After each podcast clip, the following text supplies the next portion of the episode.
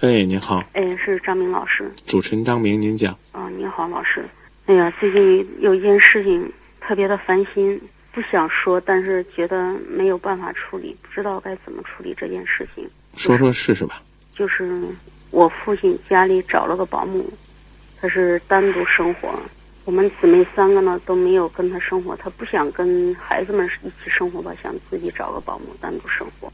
老人有老人的生活方式，找了这个保姆，比我姐姐小，比我哥哥大。我今年四十二了，这个保姆四十八九，呃，我父亲七十五六岁。这个保姆来我家就说，不管多大，她都嫁。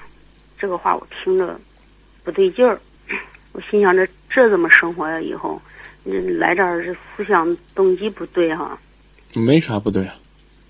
他他多大都嫁，我爸七十五六了，他四十八九，我没有母亲了。对啊，您您父亲什么意见呢？那后来两个人，我看就有点那个。嗯，您为什么说他动机不对呢？那他多大都嫁，他不是来当保姆了。那当初是谁帮他选的呢？我父亲吧。您父亲选的？啊，保姆市场找的。他在保姆市场的时候，总不会举个牌子“多大都嫁”。对。对不对？对。他出来还是当保姆的。对。他也得看着这人不错。你爸爸呢？要是那个脾气不好的，整天呢左一个耳光右一个巴掌的，你觉得他会多大都嫁吗？他总是还是觉得父亲人不错，这个家里边呢又没有女主人，那么一方面呢他可以照顾您的父亲，同时呢可能他也有很多的苦啊累啊，不不想呢再回到以前的这个生活环境当中。我觉得这也没什么所谓的动机不纯呢。他出来的时候，可能真的就是带着这样的动机，就是我到这边做保姆，哪怕是比如说见到了你家，你家里边母亲大人还在是吧？他照顾两个老人，他可能也会跟你的母亲和父亲说，说我给你们做保姆，有合适的老伴儿，你们给我介绍个，我不嫌大，不嫌穷，只要对我好都行。这我觉得也没什么呀。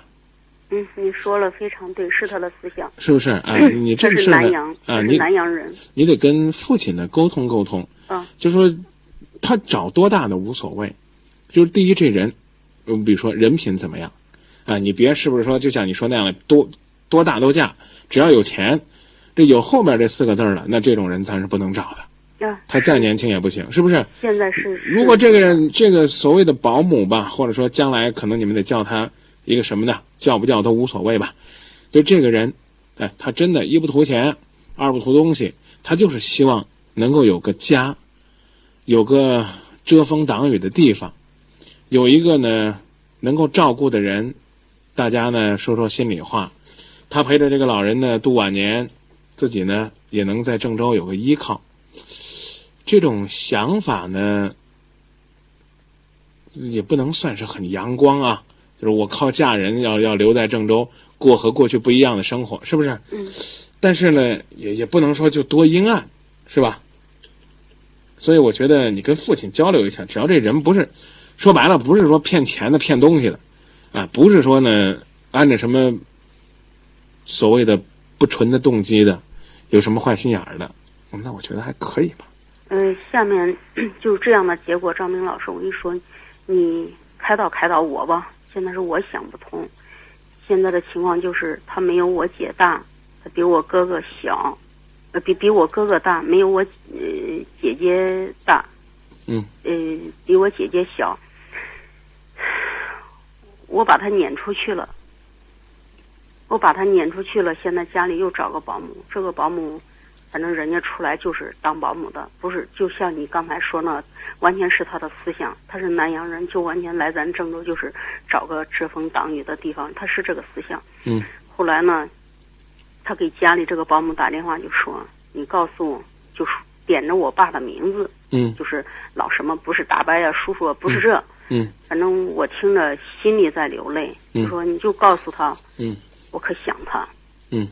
我爸爸呢？也是这个思想，就是说，时间长了，人在一起，他照顾我，照顾的不错。嗯，说心里话，有点感情。这是你说的哈，我跟我爸爸交流了一下，我听了之后，这个，这个结果，我感到可接受不了。可以说我们三个都是这样，但是我哥哥姐姐呢，比我要能接受的。你什么接受不了？他的年龄我接受不了。你都把人赶出去了，现在你爸这事儿快黄了，你还有啥接受不了？他还是可想这个家。那当然想啊。打电话还是想来。您老人家是个好人，不拿他当下人看，不歧视他。嗯，你说了是我爸爸的原话，人家在干活都是人，肩膀头是一样的，是一样平的，你不能歧视人家。对呀，说明你爸人好。你要是那个拿他不当回事的人，那些你别说这个所谓的你年龄了，你你给他钱他都不跟着，对不对？你这样一个月给你三千块钱。嗯，每天十个耳光，谁受得了？那张明老师啊，就别说打，嗯，就天天骂，嗯，你天天这个怀疑他，呃，今天拿着你家钱买鸡蛋的时候少买了三个，嗯，明天怀疑他呢，这个拿了你家酱油钱给给自己家寄去了，你觉得这样的保姆他能会在你们家快乐吗？你别说你爸七十多了，就是你爸年龄跟他相当，他也不敢嫁给你爸的，对不对？所以你父亲呢，想就想。如果父亲说：“那我得把他找回来。”他非要回来，啊，那就让父亲去处理这事儿。他愿把那保姆辞了就辞了。这咱在那说呢，您这父亲呢这么大岁数了，他俩呢如果说就这么着不结婚，啊，如果说两个人呢就像伴儿一样，那也算是个知音吧。咱说的俗一点，你说他们两个还能够做出来什么对不起你的事儿吗？让你脸上无光的事儿吗？不外乎左邻右舍说：“哎呀，这个保姆啊，这这。”跟那姑娘一样伺候他，这不就成了吗？对不对？他又没说非得领个结婚证啊，嫁到你家来。等有朝一日你父亲有这个想法了，你们家里边再来商量。我觉得，我个人认为啊，这个事儿应该由父亲他自己去处理。啊，这话听着不舒服。父亲他老人家都这么大岁数了，也许没等到他们两个再续情这个情缘的时候，可能父亲他老人家在这位大姐的照顾下。都已经幸福的，是不是离开这个世界了？这个事儿呢，不想多说。我觉得父亲他既然他照顾他开心，那就让他照顾吧，这没啥的。没什么啊，我我我推荐你这个有机会的话，你看看看前段时间播过一个电视剧，叫这个《亮剑》的，你看看那那那个那李云龙怎么追那护士的，你就会明白我为什么跟你这么说。现在左邻右舍都有点这个说法。如果有这说法的话，看他找了女的，比他姑娘还小，这像什么话？有这样？为什么不像话呢？你要就这么活着，我就觉得你这叫干涉老人婚姻自由。我给你举个例子啊，嗯，如果这个大姐是在你家对门当保姆，你父亲没事呢，呃，请她帮忙照顾照顾。你会不会这么强烈呢？一照顾两照顾，照顾来照顾去，他跟你爸对上眼了，你爸就想娶她续弦。你上来就说人家动机不纯，我跟你解释了半天。那我要是说句不中听点的话，你邻居还指不定说你爸什么呢？说你爸老牛吃什么什么的，对不对啊？嗯。那你把这话学给你爸，让老人家。本来已经突然之间被唤醒的那颗阳光般的心，又再次沉寂在这个无尽的黑暗当中。我不知道您母亲离开这世界多长时间了？十几年了。老人家好容易有一个伴儿，有一个能够给他带来快乐的人，啊，你们还在这儿这么不舒服，那么不舒服。那我应该怎么做，张明老师？尊重父亲的意见。父亲要是说想就想了。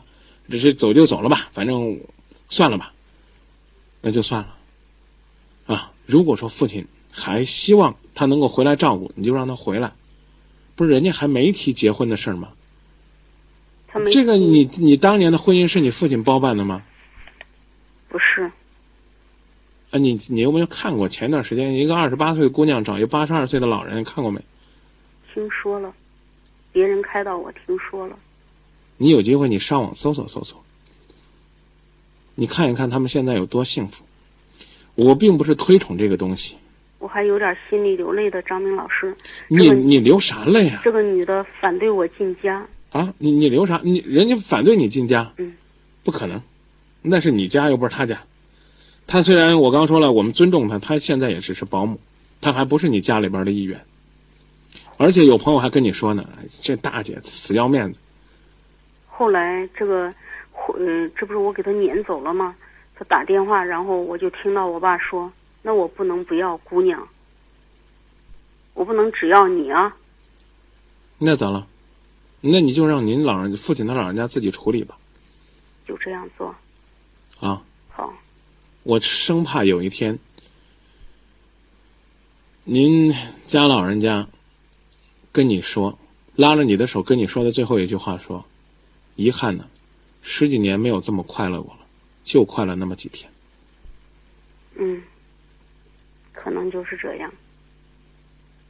你要是婚姻很幸福的话，你也多想想，别忘了老人也希望老来有个伴儿。我再次说，啊，人家南阳的也罢，洛阳的也罢，你郑州的也罢，河南的也罢，也别总想着人家都来你家图什么呢？啊，那个邻居啊，他嚼就嚼吧，别想什么他们说什么说什么。你要是你爸呢不提这事儿了，你也别天天说你这么不舒服了，那么不舒服了，还你心在流泪呢。你爸爸可能心都在淌血呢。嗯，说到这儿吧。再见啊！我想要有个家，一个不需要华丽的地方，在我疲倦的时候，我会想到他。小灵通尾号为三三零五的朋友说：“希望他的邻居和儿女们都能够再开明一些，其他的儿女都看得开，说明呢，大家还觉得这保姆呢不是来骗钱骗人的。”也有一位零九二三的朋友说：“呃，张明呢，他说的呢，也有那么一点点的道理。说现在呢，有专门骗老人的呀，呃，这个是不是图钱呢？是不是图什么呢？我觉得应该可以看得出来。好歹呢，其他的儿女还同意，就这位呢，觉得这保姆呢还没他大呢，他就觉得不舒服了。所以我觉得事儿呢可以理解，但是啊。”我个人认为，他们两个在一块儿，只要开心，你就让这个保姆永远都在这个家里边当保姆，他未必就想非得从你家分点什么，让老人的安度晚年有一个知音，能够开开心心、快快乐乐的，没什么不好。我觉得呀，您父亲呢也未必就有这个结婚的心，光你们这么一闹啊，他的心情可能也会很低落的。说到这儿吧，刚刚听到这首歌呢，是若干年前一首叫做《我想有个家》的歌。就听到这儿。